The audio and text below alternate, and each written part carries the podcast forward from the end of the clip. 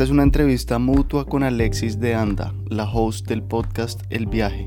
Hablamos de lo que nos gusta cada uno en nuestros programas, de la infancia y los recuerdos, las búsquedas y las vulnerabilidades, de los miedos, la muerte, las relaciones, las drogas, entre otros temas.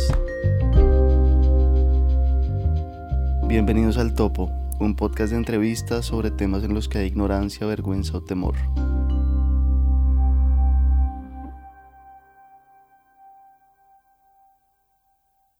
Hoy tengo un viaje muy especial, que también es un viaje en otra parte del mundo, que nos conecta a una persona que quiero muchísimo, que es muy especial para mí y que tengo el honor de que hoy nos vamos a entrevistar el uno al otro. Así que conmigo está aquí Miguel Reyes de El Topo, un querido amigo de Colombia que tenemos una relación muy bonita y muy especial que ahorita les vamos a platicar un poco sobre eso. Hola, Miguel. Hola, Alexis. Gracias, gracias. Por fin. Sí, este, esta conversación estaba pensada desde hace casi un año o más. Entonces, bueno, qué alegría por fin estar acá. Y sí, como bien dices, es una conexión muy especial. No sé muy bien de dónde ni por qué, así suceden las cosas, pero Sí, desde que supe de ti y oí tu podcast y desde que conversamos me di cuenta de muchas cosas en común y sí, lo que ya sabes, como que me has generado mucha confianza y, y mucha, siento mucha afinidad. Sí, igualmente. Para mí también ha sido muy especial conectar. Quiero que toda la gente allá afuera sepa que Miguel y yo no nos conocemos físicamente. Él y yo nunca hemos estado en el mismo espacio físico, pero esta relación empezó porque Miguel tiene un podcast llamado El Topo, que yo diría de alguna manera es como el viaje de allá de Colombia. Eso mismo digo yo. Exacto. Entonces el topo es el viaje y el viaje es el topo. Y estamos de eh, viaje. Tenemos formas muy, muy similares. Y ahorita estamos de viaje. Bueno, yo estoy en México, Miguel está en Londres, muchos viajes por todas partes. Y yo llegué a Miguel porque justo Janina Tomasini había puesto en alguna publicación como que recomendaba su podcast, que era muy bueno, y yo lo empecé a escuchar y dije, wow, sí, esto es, esto es lo que a mí me gusta, qué bonito, qué linda manera de entrevistar, qué forma tan, tan bonita de abrirse, la vulnerabilidad. O sea, al final creo que nosotros coincidimos en la forma en la que hacemos preguntas y entrevistamos a las personas. Hay algo ahí como que me resonó muchísimo y entonces escuché un episodio y dos y tres y cuatro y diez y ya estaba yo entregadísima al topo y pues ahí contacté a, a Miguel por el Instagram y la magia del Internet nos unió. y empezamos a platicar. Tuvimos justo un Zoom pensando en hacer una entrevista, pero esa entrevista pues acabó pasando hasta un año después. Entonces, bueno, esa es mi parte. Eso. De, de cómo nos conocimos. No, lo mismo, creo que ahí lo dijiste y mm, pues hoy la idea es que conversemos como de lado y lado, sí, como una, un rato tú entrevistándome, otro rato yo y yo creo que hablemos pues de lo que nos vaya surgiendo, pero de estos temas que nos unen definitivamente y, mm, y sí, hay que decir que yo no sé qué me vas a preguntar, ni tú sabes yo qué a ti, entonces aquí estamos improvisando. Así es. Yo voy a empezar preguntando lo que le pregunto a todo el mundo en el viaje porque me parece muy interesante saber qué es lo que a ti te gusta hacer cuando tenías seis años de edad. Wow. Sí sabía que preguntabas esa, pero no, no la tenía presente. Uf, pues sí, a ver, si me voy a los seis años, para mí la verdad no fueron años fáciles porque a los cinco años se separaron mis papás, entonces y fue una separación dura, difícil. Y a los seis entonces estaría viviendo el primer año con mi mamá y mi hermano. Y mi mamá, como le he contado, eh, es de Puerto Rico, pero pues se vino a vivir a Colombia chiquita y se quedó cuando conoció a mi papá y toda la familia se devolvió. Entonces ella estaba pues sola en ese momento en Colombia, sola en términos familiares. Y pues a esa edad yo estaba recién llegando a un apartamento nuevo con ella. Estaría como en primero de primaria en el colegio están llegando imágenes pues, de, lo, de lo que pasaba en primero de primaria. En mi colegio ya uno se ponía un uniforme de corbatica y saco y entonces eso era como un paso ahí de como a ser un poco más, grandes y, y yo creo que por esa etapa, esos momentos, esa, esa infancia, de pronto maduré rápido o era muy serio y era de pronto un poco como prevenido, pero obviamente era un niño también y me, y me, pues me divertía y era muy inquieto y pues sí, como... Y no sé, me están llegando escenas de jugar Nintendo, de los caballos me gustaban mucho porque mi hermano montaba mucho caballo y mi familia siempre he oído. Yo no tanto, pero, pero en esa época sí me gustaban más y estaba más expuesto a ellos. Y yo creo que ya como algo había de, de explorador, como me acaba de llegar otra escena que era como, como a esa edad, a los seis o cinco años, que salía al parque enfrente de mi casa solo con un amigo, pues que eso no, en Bogotá no es tan usual porque no es una ciudad propiamente segura. Y estaba ahí con él ya haciendo nuestras travesuras y llegó la mamá de él y entonces pues obviamente no le gustó que estuviéramos ahí solos en el parque, pero pues sí, no pasó nada, nada tampoco. Mm, más o menos eso, sí, a esa edad me, regalaron mi Nintendo 64 o por ahí y... ¿Qué te gustaba jugar en el Nintendo? Me acuerdo de GoldenEye, que es el de James Bond. de James Bond. Me acuerdo de Wave Racer, que era uno de como de jet skis. Pero muchos otros, como Donkey Kong, otro que se llamaba 1080 de snowboard, de patinetas. ¿Cuál más? Nunca fui de esos de Zelda y esos tanto. Ya. Mario, sí, Mario, por ahí estaba Mario Kart, por supuesto, y Mario normal. Mario Kart. ¿Y pasabas más tiempo solo o en compañía? O sea, ¿eras más sociable o eras más retraído? Yo creo que pasaba más tiempo solo. Mi mamá trabajó toda la vida en, en, oficina, en horario laboral, entonces yo creo que estaba pues muchas horas de la tarde o pues las horas de la tarde después del colegio con mi hermano en la casa, pero él me llevaba siete años, entonces pues ya eran como planes distintos y, y como pues con la persona que trabajaba en la casa, con ellas la verdad también pasé mucho tiempo y había una relación pues cercana.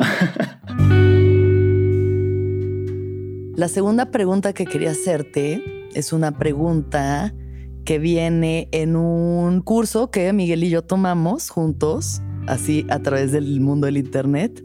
Tomamos un curso sobre el Enneagrama con Borja Vilaseca, que es un gran maestro de, de Enneagrama, que es este sistema en el que se dividen a las personas en nueve personalidades básicas, dependiendo de su herida de la infancia como más profunda, y de eso ya pues se ramifica otras características, ¿no? Pero bueno, tomamos este curso en el que había un cuestionario en el que una de las preguntas era esta.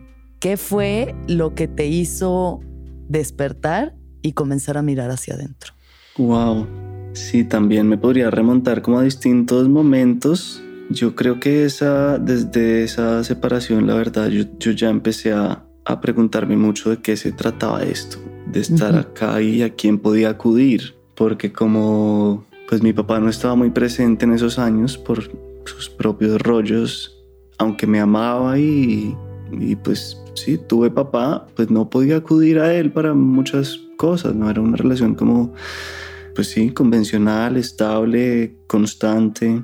Y mi mamá pues sí, también estuvo ahí en, una posición muy distinta y mucho más cerca físicamente y sí, emocionalmente también. Pero sí, yo creo que pues haber tenido la infancia que tuve me, me, empezó a hacerme preguntar muy, muy niño de qué se trataba esto. No sé en qué punto y no sé si eso ya era como empezar a despertar o, o cómo definirlo, pero pero sí creo que muy chiquito ya tenía como unas preguntas muy grandes. Y más grande, ya no sé, a los 17 años tuve una, sí, un momento difícil también de muchas dudas y muy como tormentoso.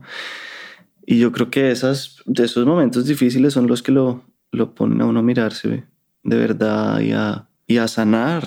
Yo por eso como que agradezco tanto en realidad esas, esas etapas Obviamente no son agradables y en ese momento pues uno no quiere estar ahí, pero a largo plazo pues es lo que lo forja y, y de ahí uno se conoce, sí, quizá esas son las, las cosas que más lo pueden definir. Y después a los 27 años también, otro momento que fue cuando tomé ayahuasca por primera vez, vivía solo en Miami y también estaba en un momento pues es como que mucho más positivo, como con muchas más herramientas ya y la ayahuasca llegó en un gran momento y fue como fácil la, la etapa en la que estaba, aunque mi papá estaba muy enfermo en esos años y eso me pesaba pero sí, siempre también he dicho que esos años previos, esa toma de ayahuasca, como todo lo que me pasó viviendo solo en esos años, pues me preparó mucho para su muerte y, y ahí fue que digamos que yo sí podría decir que un despertar, ahí sí propiamente como que sentí un antes y un después, después de esa toma, sí como que se reveló un mundo que había estado buscando mucho ¿qué tiempo. te mostró? ¿Qué te mostró esa primera toma de ayahuasca? Sí, fueron dos noches. La primera es dificilísimo poner en palabras, como tú sabes, y también, sí, como que no, no hubo como un tema específico, pero sí fue como abrir las puertas al mundo espiritual, quizá, como si de verdad todo lo que estuviera, estaba buscando y no encontraba acá en, estos cinco sentidos y como con el, el, intelecto y con la información, por fin lo viviera y ya, ya, uy, si hay algo más, si la tierra está viva, si hay un Dios o como se quiera llamar, o una fuerza o como uno le quiera decir. Y fue muy hermoso, muy tenebroso y muy hermoso las dos cosas. Y como que esas aliviadas o pues vomitar en la ceremonia fue un eso, un alivio inmenso, como si salieran cosas guardadas de muchos años, como si mucha información guardada se me revelara. Sí, a partir de ahí no sé por qué sentí que también tenía una como una responsabilidad grande, como que esa información que me llegó hasta el día de hoy, sí, sentí que, que había algo ahí como que tenía una misión, que no sé poner muy bien en, en pocas palabras, pero pero que tenía sentido, pues yo creo que todos tenemos un sentido para estar acá. Entonces sí, fue esa primera noche mucho más caótica, mucho más como difícil, no me quedé quieto, miraba al resto, había mucha gente pues también en unos procesos muy intensos y yo soy muy curioso, entonces también me distraía mirando a los demás y alguien que estaba ahí como ayudando al Taita me dijo que volviera la noche siguiente, que me había visto como muy inquieto, que volviera y, y me concentrara en el fuego y, y me enfocara en mí. Y eso hice y volví como con mucho miedo también, pues como con dudas y era algo muy, muy nuevo. Y esa segunda noche fue muy distinta la experiencia de eso, mucho más contenido, mucho más quieto, sí, como más concentrado. Y sí, definitivamente ahí algo cambió. Creo que estaba en la búsqueda de, de repetir ese despertar después y, y quizá ha pasado de otras maneras, pero no como esa. Sí, 100%. Muy radical. ¿Tú me entiendes? Sí. Entiendo perfecto. y justo retomando eso, mi siguiente pregunta es, ¿cuál es una de las lecciones más profundas que te ha dado la psicodelia? Sí, pensé en dos cosas así rápidamente. Una, pues que todo es como responsabilidad de uno, que no hay aquí a quien culpar ni, ni necesidad de hacerme víctima. Y la segunda que me llegó como inmediatamente es la responsabilidad propiamente de consumir psicodélicos, como de hacerlo con mucha responsabilidad y respeto y mm. cuidado, porque a su vez yo pues lo que algunos sabrán, esa historia mi papá estuvo atravesada por las drogas, entonces las drogas para mí han sido como dos mundos muy opuestos enfrentados, como su historia muy difícil y él dejó de consumir y, nunca más durante sus últimos 20 años y, y, de ningún tipo y como con el discurso de alcohólicos anónimos y la, la teoría de personalidad adictiva. Entonces yo estuve muy cerca de esa información toda la vida y luego mm, los últimos años pues, las drogas han estado ahí siempre, sí, como en el colegio desde muy joven y todo, pero los últimos años sí, como con un acercamiento mucho más respetuoso y, y, eso como viéndoles de verdad el potencial el potencial terapéutico y medicinal y sanador que puede haber. Entonces de alguna manera siento que, que he tenido como esa función de atravesar y de usar su información y su discurso y a la vez integrarlo a algo más grande y más propio, como más mío, mi camino, pero pues teniendo en cuenta el de él anterior también. Entonces, esas, creo que eso. Qué bonito. Sí. claro, es que la cuestión entre una medicina y un veneno, ¿no? es una línea que puede ser muy delgada también. Sí, y hay pues sustancias de sustancias, pero creo que casi todas de alguna manera pueden ser remedio o veneno. Y sí, de eso, de eso ¿Tú crees que la cocaína puede ser remedio? Pues ah, eso sí, como que digamos, hay, hay unas que no sé, como que, pero inicialmente la cocaína, hasta donde entiendo, pues servía de, aneste, de como anestésico, ¿cómo se dirá? Pues yo digo como lubricante, ¿no? Más bien, o sea, como que justo Freud y así, o sea, utilizan la cocaína para que la gente pudiera hablar y hablar y hablar y... Eso, en alguna medida de pronto, alguna dosis, en algún contexto muy específico, pues de algo podrá servir positivamente, pero sí, pues claro que hay todos los matices ahí. Sí, hay pues, unas que no están, yo digo unas que no están tan padres y otras que sí están más padres. Claro, pero hasta los no opioides. No sabría cómo explicarlo, no, pero, sí. te entiendo. Los opioides. Sí, hay pues, unas que siento que endurecen el ego y otras que lo, lo suavizan de alguna forma. Sí. Y mm, la siguiente pregunta, Miguel, es: ¿Cuál ha sido una de las lecciones más profundas que te ha dejado el topo? Mm, uy, Sí, no sé si me estaré repitiendo acá, pero de pronto eso de que tengo una responsabilidad. Y hace poco le oí decir a un periodista que admiro mucho, que de hecho lo entrevisté hace poco y saldrá, será probablemente la entrevista anterior a esta en el topo, que tener el acceso a un micrófono no es un privilegio, sino una responsabilidad. Y eso me caló, me pareció muy sencillo y muy real. Entonces ahí la pregunta fue la lección más grande que me ha ahora dado el topo. Una de las lecciones más profundas que te ha dado. Sí, entonces pues creo que, que eso y también pensé un poco en la humildad, en la coherencia. Lo digo por porque mm, a veces como que tocando estos temas puede uno parecer o puedo yo parecer, a veces me gusta eso de hablar en yo y no uno. El uno un poco es quitarse la responsabilidad puede parecer que tenga como las respuestas o que esté mostrando un camino o que haya algo como de esa sensación de superioridad moral o de dar lecciones, de enseñar lo que sea. Y no, y yo creo que soy un aprendiz y esa humildad como de verdad no saber y de estar aprendiendo como todos todo el tiempo es importante. Eh, entonces sí, como que esa ha sido una lección grande. Y también como la coherencia dentro del equipo. Creo que hacia afuera el topo a veces parece una cosa y Miguel parece una cosa. Y dentro del equipo, y dentro de mi familia, y dentro de mis amigos, pues ven otras caras. Y siento que es importante ser lo más fiel y cercano en uno y otro lado, eh, sí. en lo posible. ¿Cómo logras eso? ¿Cómo logras eso? Aprendiendo de los errores, supongo. no sé, como dándome cuenta primero, pero pues siento que no, pues que igual no, es, no soy coherente del todo y que habrá matices y facetas distintas mías en uno y otro lado, pero al menos viéndolo y reconociéndolo, mm, creo que es el primer paso. Sí, es que es heavy. Ahora que, o sea, hablas de esto y pienso, no sé, la forma en la que yo le pregunto a mis invitados sobre sus vidas con esa curiosidad, con esa apertura. De pronto, por ejemplo, con mis padres, pues no tengo ni esa curiosidad ni esa apertura. Es más como juzgar muchas veces, ¿sabes? Más que decir, pero ¿por qué eres? Bueno, igual ya me han contado las mismas historias tantas veces que un poco no es como el mismo cuento, pero pero sí, creo que hay otros lugares donde me cuesta más ser humilde y receptiva y abierta que como soy aquí en el estudio. Sí, igual a mí, total. La actitud, la actitud ante los amigos o ante la mamá o ante la, sí, muchas otras personas, pues es distinta. Y eso también, pues lo, lo hemos oído mil veces, ¿no? Que uno le da más duro a los que más quiere. Y pues sí, no, no es que esté bien y haya que seguirlo haciendo así, pero pues por lo menos verlo y intentar ser mejor y sobre todo darse pasito a uno mismo, no, no tampoco sí, condenarse y el autoflagelo, que sé que es algo ahí en lo que también he caído y me Ay, cuido. Sí. Ay, sí. es que ya, demasiado. Ya suéltame. Darse, sí, ya, suéltame, me lastimas.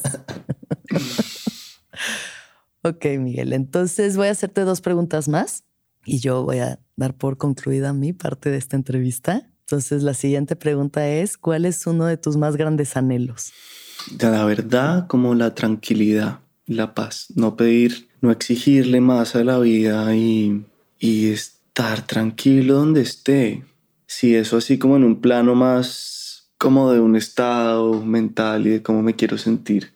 En lo más como mundano y terrenal, pues mis anhelos, no sé, a mí me gusta mucho viajar y estar cerca de la naturaleza y como que sentir que como especie nos acercamos a la naturaleza y, mejoramos la relación y, y, como que avanzamos hacia allá. Eso es como un anhelo, una misión también hay fallo, me faltan un montón de cosas, no hay coherencia, pero, pero como que ese sería un sueño. Viendo ahorita esta ciudad grande donde estoy, en Londres o Bogotá, la que sea, hay muchas cosas magníficas de los humanos y, y como que es muy fácil, sí, encontrar placeres y distracciones y sorpresas, pero como que siento que todavía hay un costo muy grande en este estilo de vida y me duele y me da su, no sé, como que siento que estamos sacando una velocidad muy, muy rápida y devolviendo muy poco y el, sí, como que el desbalance con la naturaleza es,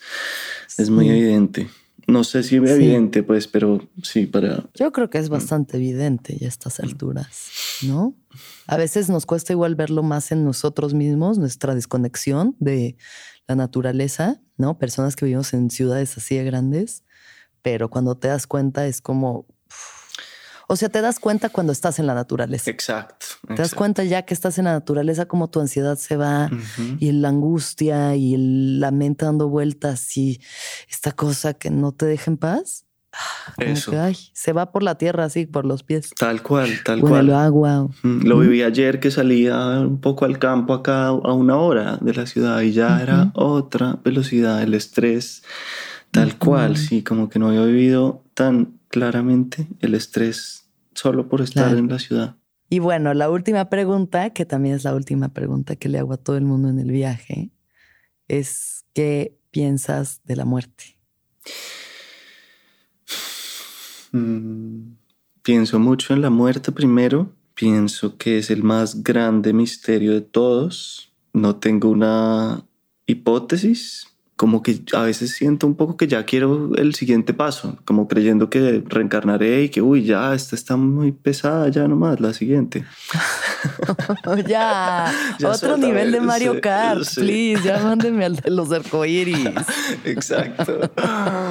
Entonces a veces medio me refugio ahí, es un pensamiento un poco, ¿cómo ponerlo? Como escapista, como que es medio, sí, no, no me gusta tanto porque también es que tal que no haya nada más y que de verdad se acabe y que esta fue la oportunidad en este cuerpo, en este ego, como lo queramos poner y de pronto de verdad que no haya más. Entonces no tengo una, una posición ahí fija, pues me llega mi papá también cada vez que pienso en la muerte o muchas veces. No sé qué más pensar. Pienso, una vez fui a dar una charla a una cárcel de menores y algo hablamos de la muerte y uno de los que estaba ahí me dijo como, ¿estamos vivos en muerte o muertos en vida? y yo no sé, pues, cómo, cómo voy a responder eso, pero, pero sí me quedó esa, esa frase, como esa idea, quién sabe si, si, no sé, si esto sea una especie de muerte en la que vivimos. No, no, no sé explicarlo mucho más, pero me quedó sonando eso, como, como de que no estamos, no está separada de la vida. Mm. Pienso, uff, Sí, que a veces damos como muy por sentado la vida y no sé a qué atribuirle la, como la responsabilidad de eso, como a qué señalar. De pronto sí es un poco este sistema en que creemos que, que falta algo, que hay que conseguir más, que todavía no estamos viviendo, que todavía esto no es lo mejor. y entonces ahí siento que uno desperdicia la vida o que yo puedo estar a veces desperdiciando la vida como esperando que algo más suceda, buscando más, exigiéndole más a la vida. Sí. Mm. Sí, yo creo que eso es porque se nos olvida que de verdad cualquier momento ya. Y quién sabe qué pasa después, ¿no? Tenemos teorías que nos gustan más que otras, pero. Exacto. Sí, podría hablar más. De pronto después retomamos. Y, igual me puedes preguntar ahorita que yo te pregunte también. Sí. Va. Bueno, pues ya, fue eso fue, ¿segura? Esa fue mi parte. Bueno. Esto fue el viaje del topo. y ahora vamos con el topo de viaje. Oye, muy buenas y muchas gracias, de verdad. Muy puntuales. Mis preguntas de pronto están más así como abiertas, ambiguas, pero bueno. Muchas gracias, Miguel. No, a ti. Qué chévere. Gracias. Bueno, yo a ti de pronto también quisiera conocerte de niña, porque algo te he conocido, pero, pero muchas cosas no. Y sí, como intenta también de pronto, pues no sé, llegar a algún momento que no hayas llegado, sí, de pronto a otra edad, entre los 5 y los 10 años, ¿qué momentos bien importantes hubo que crees que te definen o que te den marcado?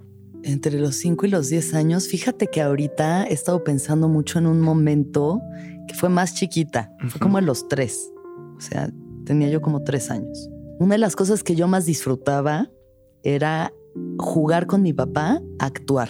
O sea, él me decía, vamos a actuar y él me daba una emoción y entonces yo la recreaba y lo hacía muy bien y, y tengo videos y volteó a la cámara. O sea, estaba esta cosa entre ser vista, pero ser vista por mi padre y hacerlo feliz a través de actuar era algo que me volvía loca. Entonces creo que de ahí viene también mucho de lo que hago, ¿sabes? Como regresar a ese momento y ser vista, esta necesidad insaciable de ser vista. Pero ahora que me fui unos días a un parque natural que está cerca de la Ciudad de México, que se llama Las Estacas, tiene un río y es como un área muy bonita, muy paradisiaco el lugar, recordé en una película de mi papá, porque él también eh, fue director, en una película suya había una era una parodia de Indiana Jones que se llamaba Tijuana, se llama Tijuana Jones la película. Y entonces en algún momento al villano lo avientan en la fuente de la eterna juventud y quien sale soy yo de niña a los dos, tres años de edad, desnuda llorando. Eso es obviamente porque estaba yo recordando, o sea, la película, no sé, sabes, hace muchos años que no la veo, pero bueno, lo único que pasa era eso, lo aventaban y salía yo de bebé y creo que era mi propio papel que salía en la película cargándome, como que me sacaba del agua. Pero yo lo que recuerdo estando ahí es pasármela muy mal. O sea, haber estado desnuda en un río súper frío y me corté un pie con una piedra. O sea, me acuerdo de eso, haberme cortado un pie, sangre, frío, cámaras, desnudez y yo así como ahí expuesta, muy confundida de por qué estaba yo haciendo eso.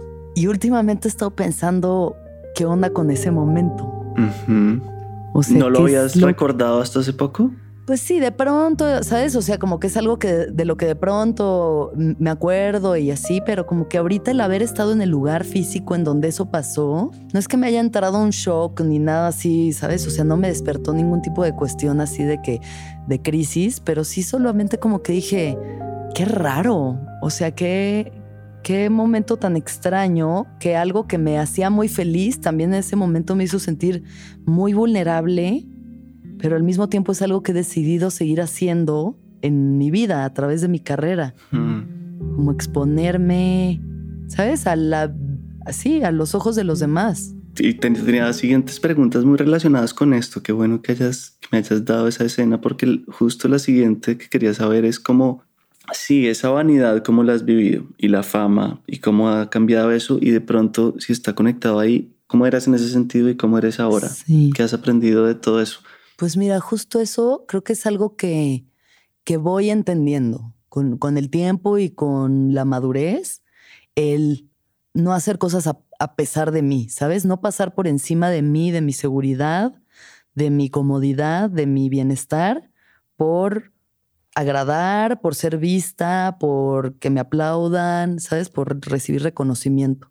Mm. Creo que es una parte que pasa mucho en el mundo del entretenimiento y justo salió una película maravillosa que se llama Pleasure, que está en movies, se los recomiendo si es que tienen movies, si no ya la encontrarán, sobre el mundo del porno, que bueno, eso yo nunca entré a, ese, a esa rama del entretenimiento, pero bueno, como las cosas que haces por agradar a los demás. Mm. O sea, cuántas circunstancias vulnerables en las que yo me he puesto a mí misma en mi carrera por conseguir algo, ¿sabes? O sea, ya sea trabajo, dinero, reconocimiento o experiencia.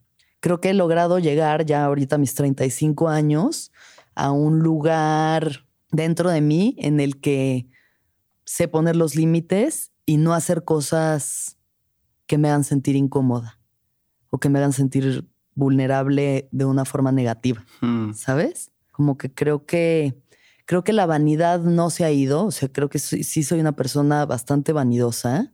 Difícil no serlo si eres una figura pública, ¿no? Como que mi imagen es algo que siempre ha sido muy importante para mí y la forma en la que yo me presento ante el mundo es algo que tiene mucho peso en mi vida, ¿sabes? O sea, es raro que a mí me vean en pants así como fodonga, decimos en México.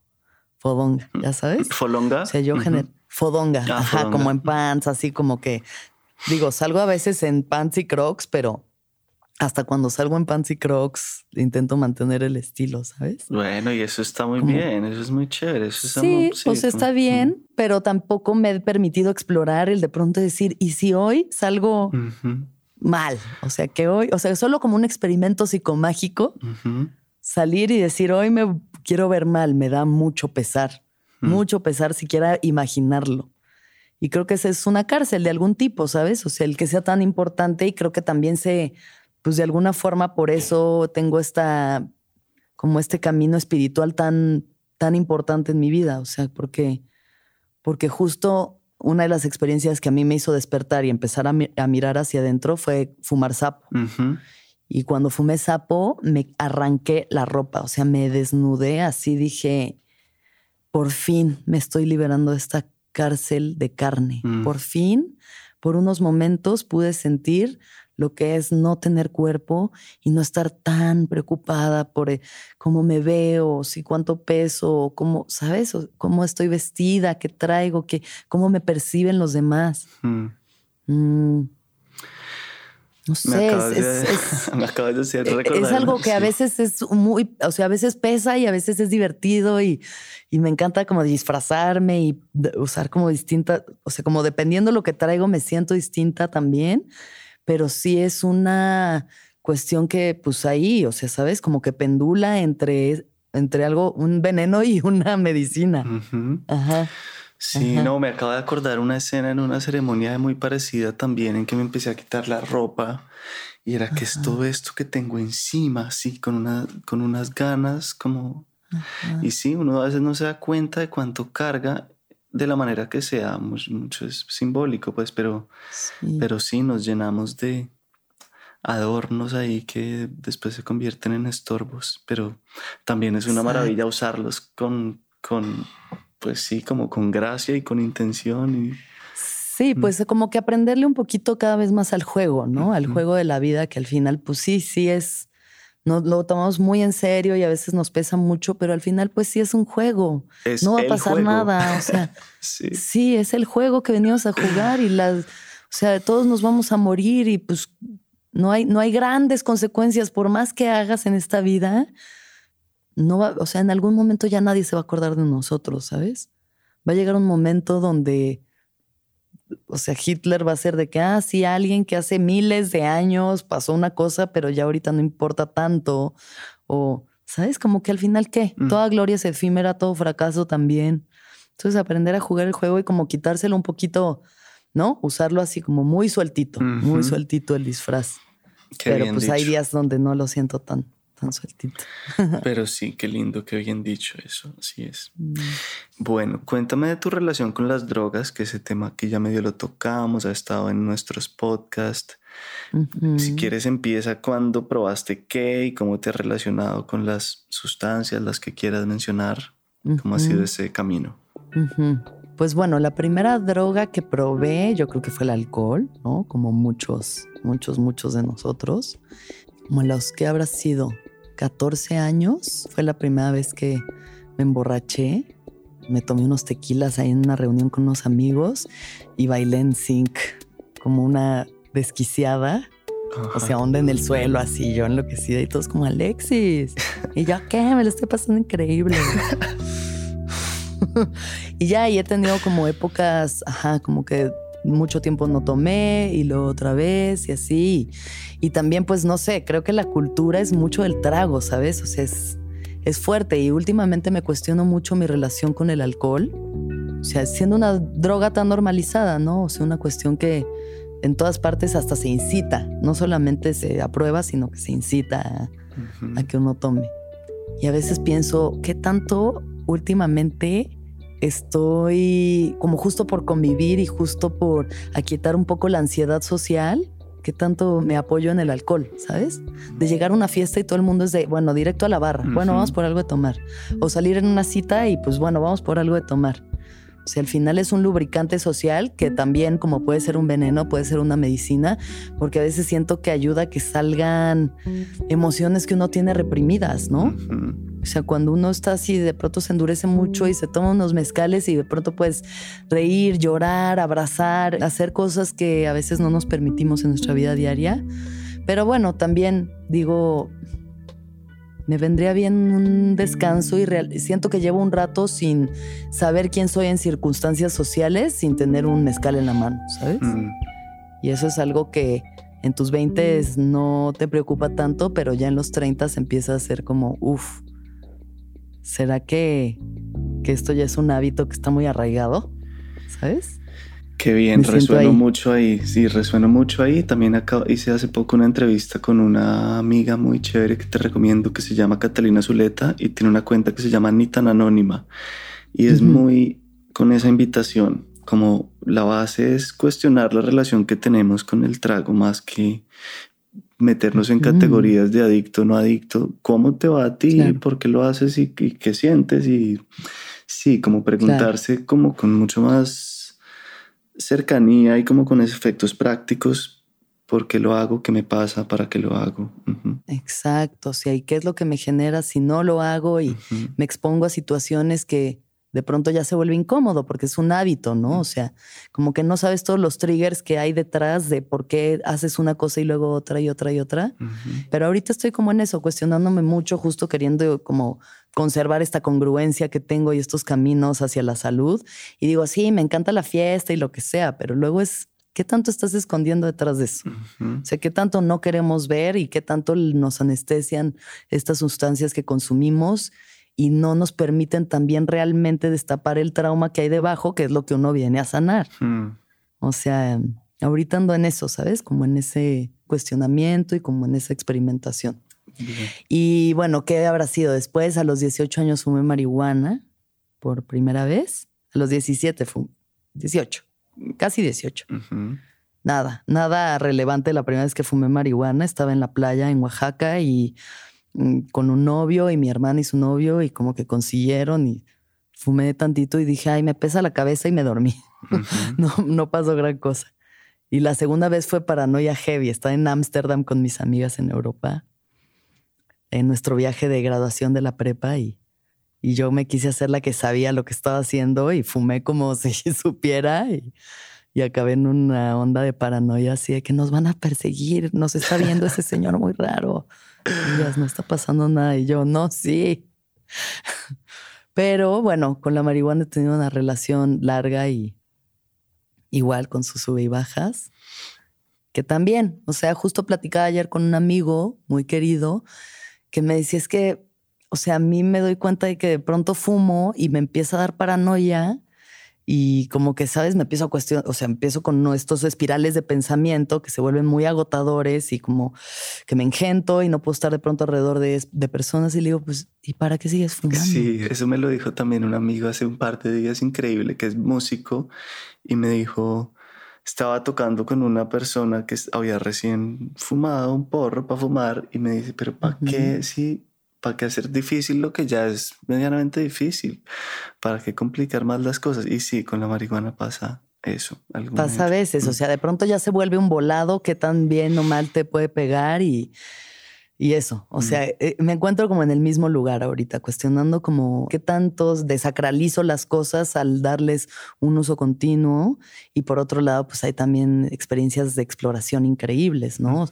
Toda la parte de la psicodelia, ahora sí que ahí sí lo máximo. Cuéntame de eso.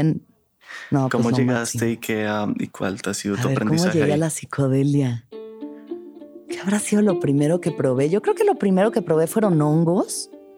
Ajá, aquí en, una parte cerca de la ciudad que se llama el Desierto de los Leones, que es bosque. Fui con unos amigos por ahí de los 23 años y comimos hongos y me fui con un amigo a caminar y sentí esta, esta energía de niño, de niña jugando y saltando el río y los árboles y trepando troncos y como esa energía que tan infantil, tan dulce, tan bonita que pueden tener los hongos la super sentí, estamos muertos de la risa, pasándola súper bien, hasta que pronto nos dimos cuenta de que nos habíamos perdido. Ya no encontramos el camino de vuelta y como que dijimos, ¿para dónde era este? Empezamos a caminar, empezó a hacerse de noche y los dos así como de chale, ¿y si nos quedamos en el bosque toda la noche? Pero bueno, no es, le dije, no, o sea, la carretera está por acá cerca, es, solo caminemos, vamos a escuchar los coches y en algún momento regresamos al camino ya regresamos y, y estábamos muy triunfantes de haber regresado. Esa fue la primera sensación que tuve con los hongos, como esa energía que no sentí hace mucho, ¿sabes? De sentirme como una niña, de poder jugar como una niña y como la, el asombro que te traen los hongos, las psilocibinas y de que, wow, mira esa plantita, ¿no? O sea, el detenimiento y los detalles y como la expansión. Luego probé el ácido, que igual la primera, es que en general como que mis primeras experiencias siempre han tenido un poco de terror. ¿Cómo fue? Me estoy dando cuenta. No, el primer ácido que me comí fatal, o sea, ni set, ni setting, ni nada. Todo, o sea, en un concierto con mi mejor amiga, un concierto de Chromio, que cuando llegamos al concierto había poca gente todavía, entonces nos pusimos cerca del escenario, nos comimos un cuartito y el clásico error de principiante. No me pega, no me pega, no me pega, otro cuartito y... ya sabes, y todo al mismo tiempo. Le dije, necesito aire, necesito aire. Uf. Y recuerdo intentar salir entre la gente. Era como esa película de Robin Williams que se llama Más allá de los sueños. Una que se muere la esposa y la tiene que ir a buscar y todo es como una pintura. Y como entran al inframundo y él va pisando cabezas de personas que están como enterradas así, así me sentía, como intentando salir entre un mar de personas así difícil. Pero bueno, ya en algún momento me relajé y la pasé lindo. Pero después de esa ya me la pasé muy bien. o sea, tenemos viajes de ácido increíbles, increíbles. Creo que es eso también, aprender en dónde hacerlos. Por eso es importante, como a toda la gente que no ha hecho psicodelia o ciertas sustancias, que estén en lugares seguros, con personas en las que confían y, y que sea un ambiente más o menos controlado, o sea, algo donde Sí, eso Donde puedan realmente explorar el mundo interno, que creo que es lo más divertido de. Eso, y claro, sí, ahora que lo decías también, como qué recomendaciones darías para alguien que no lo haya hecho, porque una es un poco eso y que sepan que también va a haber ratos difíciles de pronto. La incomodidad, sí, sí, es parte de la medicina también. Hay que pasar por esos estados incómodos y esas sensaciones a veces de náusea, a veces no. Incluso los mal viajes, o sea, es que incluso los mal viajes nos están mostrando o sea, no es una cosa externa que te está poseyendo y eres tú y tu psique y tu subconsciente revelándose de X o Y manera. Exacto. Y los psicodélicos, ese es el origen de la palabra, como la revelación de la psique, algo así. La expresión del alma también, o sea, es como que, y para que el alma salga, pues a veces tiene que pasar por unas partes medio escabrosas, porque todos las tenemos. Mis recomendaciones son esas. Primero, lo ideal, saber de dónde vienen tus sustancias e intentar que sean lo más puras posibles, ¿no? O sea, en cuestiones como el ácido, porque pues bueno, los hongos, todavía el peyote, o sea, hay sustancias que crecen en la tierra y es mucho más noble su camino, pero las sustancias creadas por el hombre, pues ya no sabes qué pueden estarte dando, ¿no? Hay muchas veces donde se supone que es ácido y es otra cosa y acabas así dos días sin dormir en una paranoia, pero eso, saber de dónde vienen, estar con personas de confianza, por lo menos una persona que te pueda acompañar, que ya haya probado antes la sustancia y que si en caso tú estás un poco perdido, no sabes qué hacer, te pueda guiar, ¿sabes? Que te pueda contener. Creo que es importante estar con alguien que te pueda apoyar. Música buena, que te guste, cosas que enciendan tus sentidos. Sea, aprovechar la parte sensorial de la psicodelia es una de las cosas más maravillosas, ¿sabes? Poder, no sé, pienso en un concierto de Tame Impala al que fui en ácido y fue lo máximo. O sea, como que es ideal ver a Tame Impala y escucharlos en una psicodelia es como, sí. Chévere. O estar en la naturaleza. Ideal estar en la naturaleza, yo creo. Con música de pronto. Pero hay gente que no le gusta la naturaleza, que quiere estar encerrada en su cuarto y nada más escuchando Pink Floyd, por más cliché que eso suene. Sí. Bueno, y cambiando un poco de tema o algo más amplio así, cuéntame de qué temas no has hablado y por qué. ¿Qué temas te parecen los más difíciles de pronto también en tu podcast? Y también si quieres después hablamos de cuáles sí has hablado siendo difíciles también. Sí, Pero qué buena pregunta, qué buena pregunta. ¿Sabes de qué no he hablado? Mucho del el sexo. curiosamente en mi comedia he hablado mucho de sexo. O sea, como que en una extraña dualidad, la parte bufón hace mucha catarsis a través de esos temas, ¿no? Del tema de la sexualidad y, y he tenido chistes súper explícitos y he contado historias que, claro que siempre hay una parte de verdad y otra de mentira, pero bueno, basados en vivencias personales, que son cosas como bastante privadas, exponiéndolas así para, pues sí, para que la gente se ría, ¿no? Esos temas al final siempre nos conectan porque son muy humanos y, y los temas tabú son importantes. Pero justo venía pensando en el camino hacia acá de alguna otra idea para grabar un episodio y una chica me había dicho, ay, puedes hacer un episodio sobre sexo. Y sí, no sé, no sé por qué no he, no he querido como vulnerar esa parte de, de mí. O sea, y creo que es una parte también que tiene lados luminosos y lados muy oscuros y entonces, pues hay muchas cosas ahí que se pueden poner sobre la mesa pero también no sé, no sé, hay algo que creo que, híjole, no, no me siento en ese lugar, no me siento cómoda en el tema. Bien. ¿Algún otro? ¿O ese es así mm. como el, el que está todavía? O sea, ese es el mm. que tenía en, en mente justo porque lo venía pensando en el camino. ¿Alguna otra cosa de la que no he hablado en el viaje? No, pues es que sí, seguro hay, pero no puedo pensar ahorita en otra. Y de los que has hablado, ¿cuál ha sido difícil? ¿Cuál ha sido así como uno que te mueve fibras que te da miedo exponer o que la gente como que agradece mucho y se sorprende y cala? Creo que el, el viaje, por ejemplo, que hice sobre la ayahuasca es un viaje que si no hubiera yo venido saliendo de ceremonia al grabarlo, no sé si me hubiera atrevido a hablar de temas de abuso y como estas cosas tan vulnerables, ¿sabes? O sea, no sé si lo hubiera hecho en un contexto así de que hoy voy a hablar de esto. Justo porque venía todavía como que con la medicina así muy a flor de piel y el corazón muy abierto y de verdad una necesidad muy profunda de expresarlo, salió ese, pero igual fue fuerte. O sea, sí fue no difícil, pero muy intenso, ¿sabes? Emocionalmente siento que sí fue muy, muy intenso para mí hacer ese viaje. Y es precioso, es hermoso, hermoso, hermoso pero sí creo que es de los que más trabajo me ha costado. Y háblame un poco del humor. Yo en eso, eso es como un poco ajeno a mí. Yo no, yo no me considero chistoso primero y segundo no. no, no, sí, como que en los podcasts y todo también me he dado cuenta que soy bastante serio y tú tienes ese lado muy vivo y me encanta y además has hecho stand-up comedy y sí, tienes ahí un talento.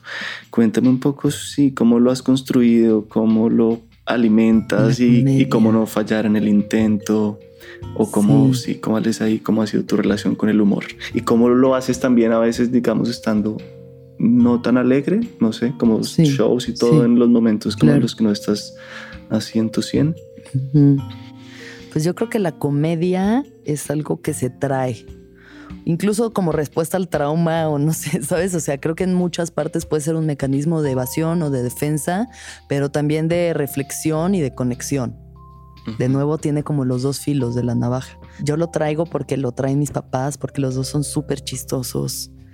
O sea, cada uno a su manera son personas muy divertidas y muy buenos para hacer chistes. Es parte del lenguaje, ¿sabes? Creo que ese parte del lenguaje de mi familia es la comedia. Y también es una forma de filtrar la realidad. O sea, creo que los comediantes nos ponemos las gafas de la comedia y es la forma en la que procesamos la información. Hay algo muy natural en ello. No es una cosa forzada, no es una cosa... O sea, creo que la gente que intenta forzarlo, pues no es gente que si se quiere dedicar a la comedia le va a ir muy bien, ¿sabes? Si no es algo que viene genuinamente de tu ser, es difícil para mí ha sido la salvación de mi vida. O sea, yo creo que es la comedia lo que me ha mantenido siempre con esta disposición como optimista y alegre de, la realidad.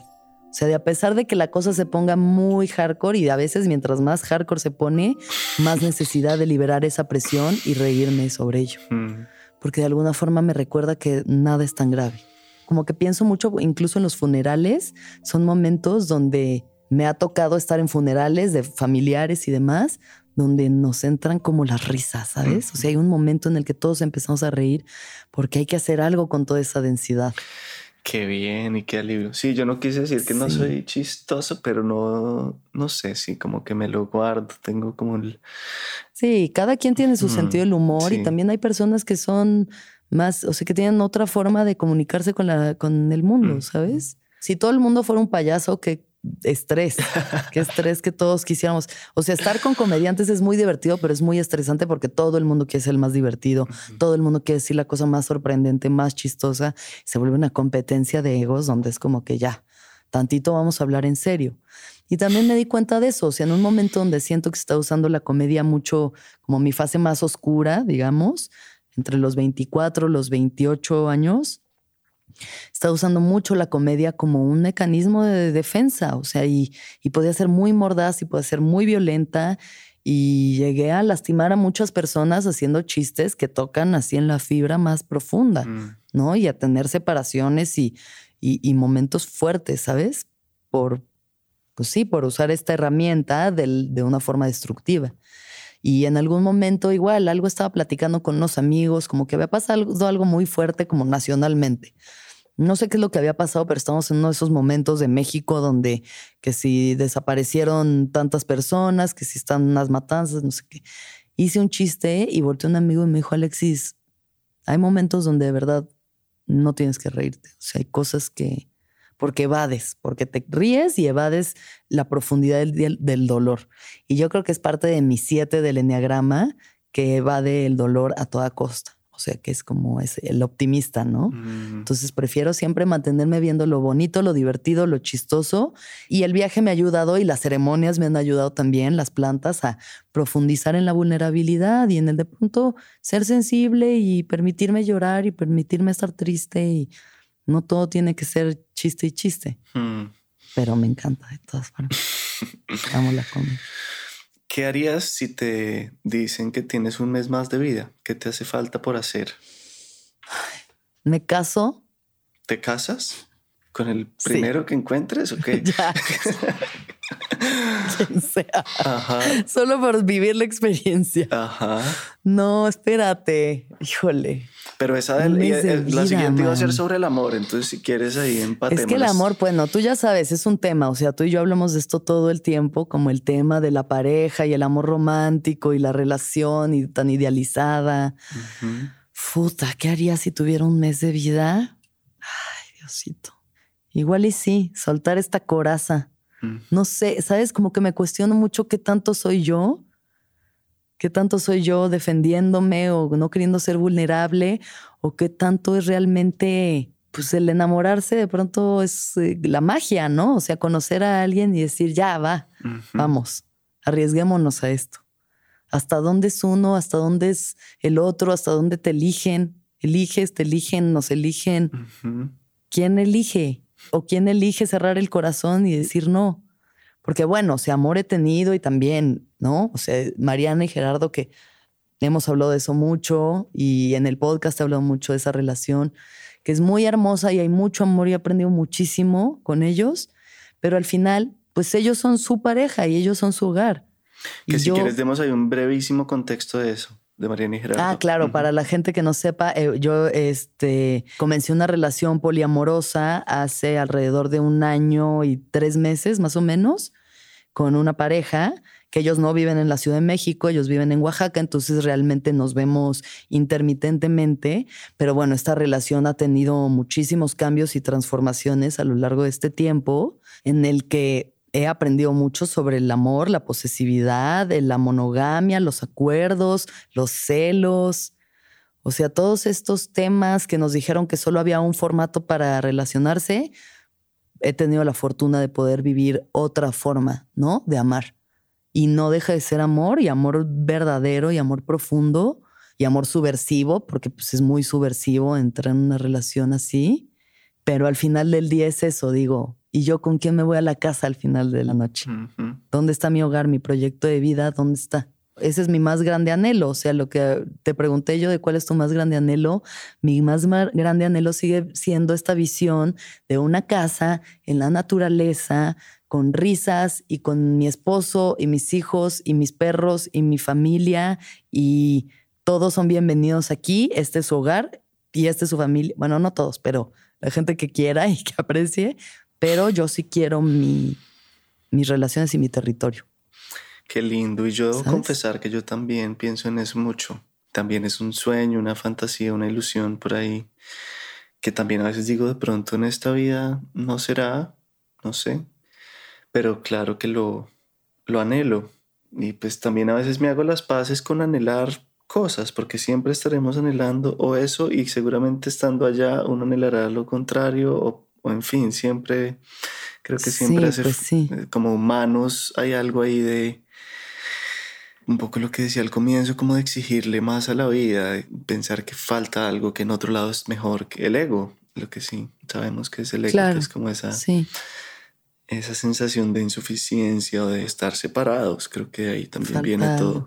Sí, pero pues también creo que eso, o sea, como que siento que ya he vivido mucho la individualidad, o sea, es una experiencia que he vivido profundamente, que soy una persona que me puedo ir sola a cualquier parte del mundo y saber que estoy bien.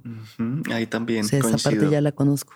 Y la parte que no conozco es esa otra, ¿no? Como la de hacer equipo. Entonces, pues en esa, en eso andamos. Nos parecemos ahí.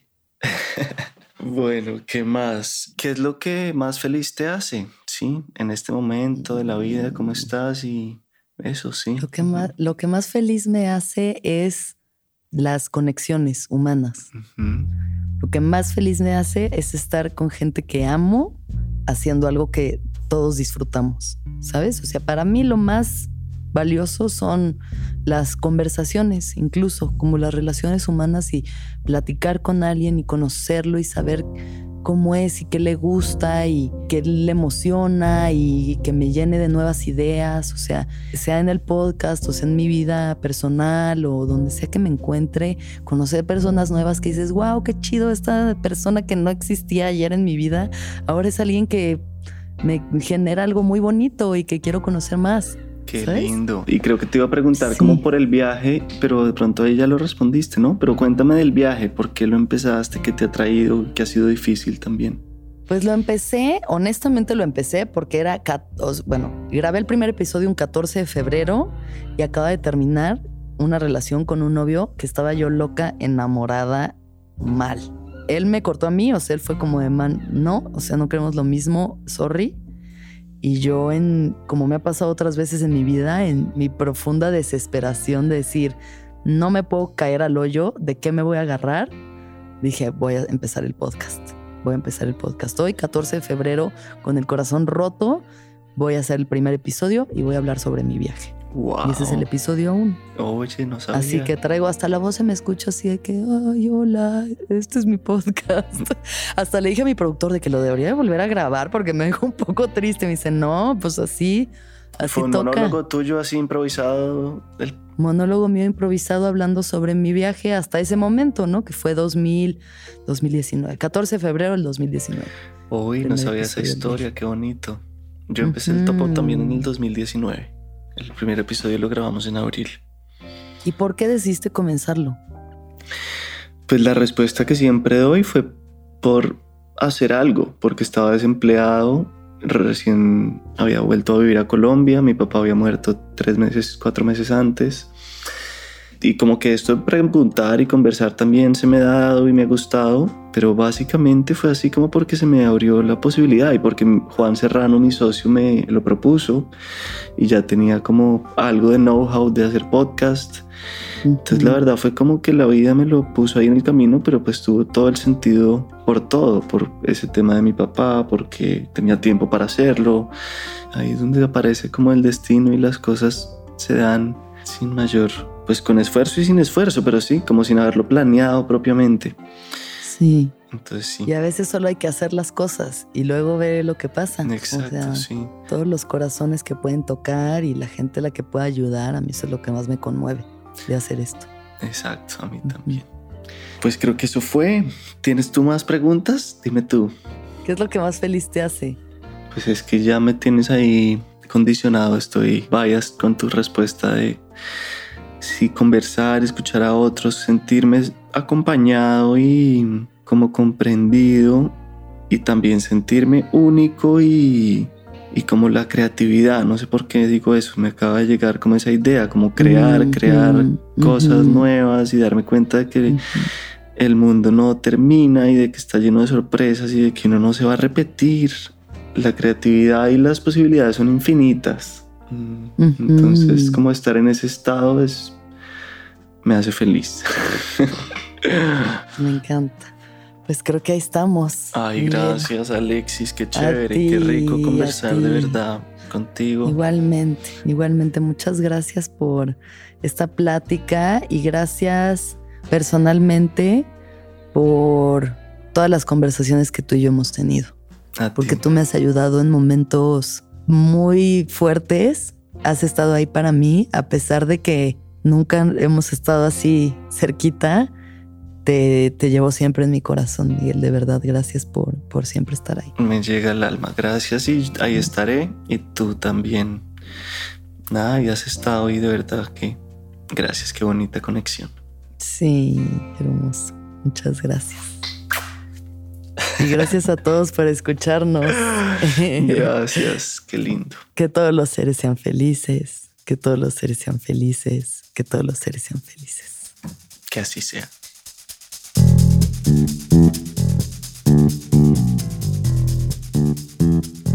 El Topo es un podcast de la no ficción. La mezcla y el diseño de sonido de este episodio fueron de Valentina Fonseca y Daniel Díaz. Álvaro Guerrero es el manager de audiencias. Mi nombre es Miguel Reyes. Para los que no saben, acabamos de publicar el primer libro del Topo, en el que compilamos algunas de las mejores entrevistas del primer año de este programa. Es un gran regalo y un gran objeto para coleccionar. Si quieren comprarlo, entren al link en la descripción de este episodio. Y si están interesados en pautar con nosotros, escríbanos y conversamos. Estamos como Podcast del Topo en Instagram y Twitter.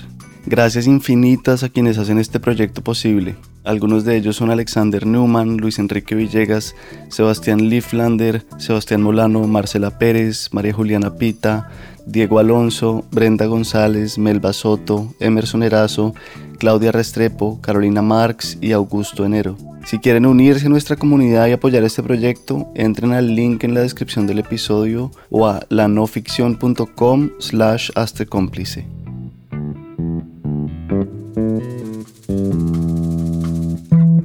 Muchas gracias por estar acá.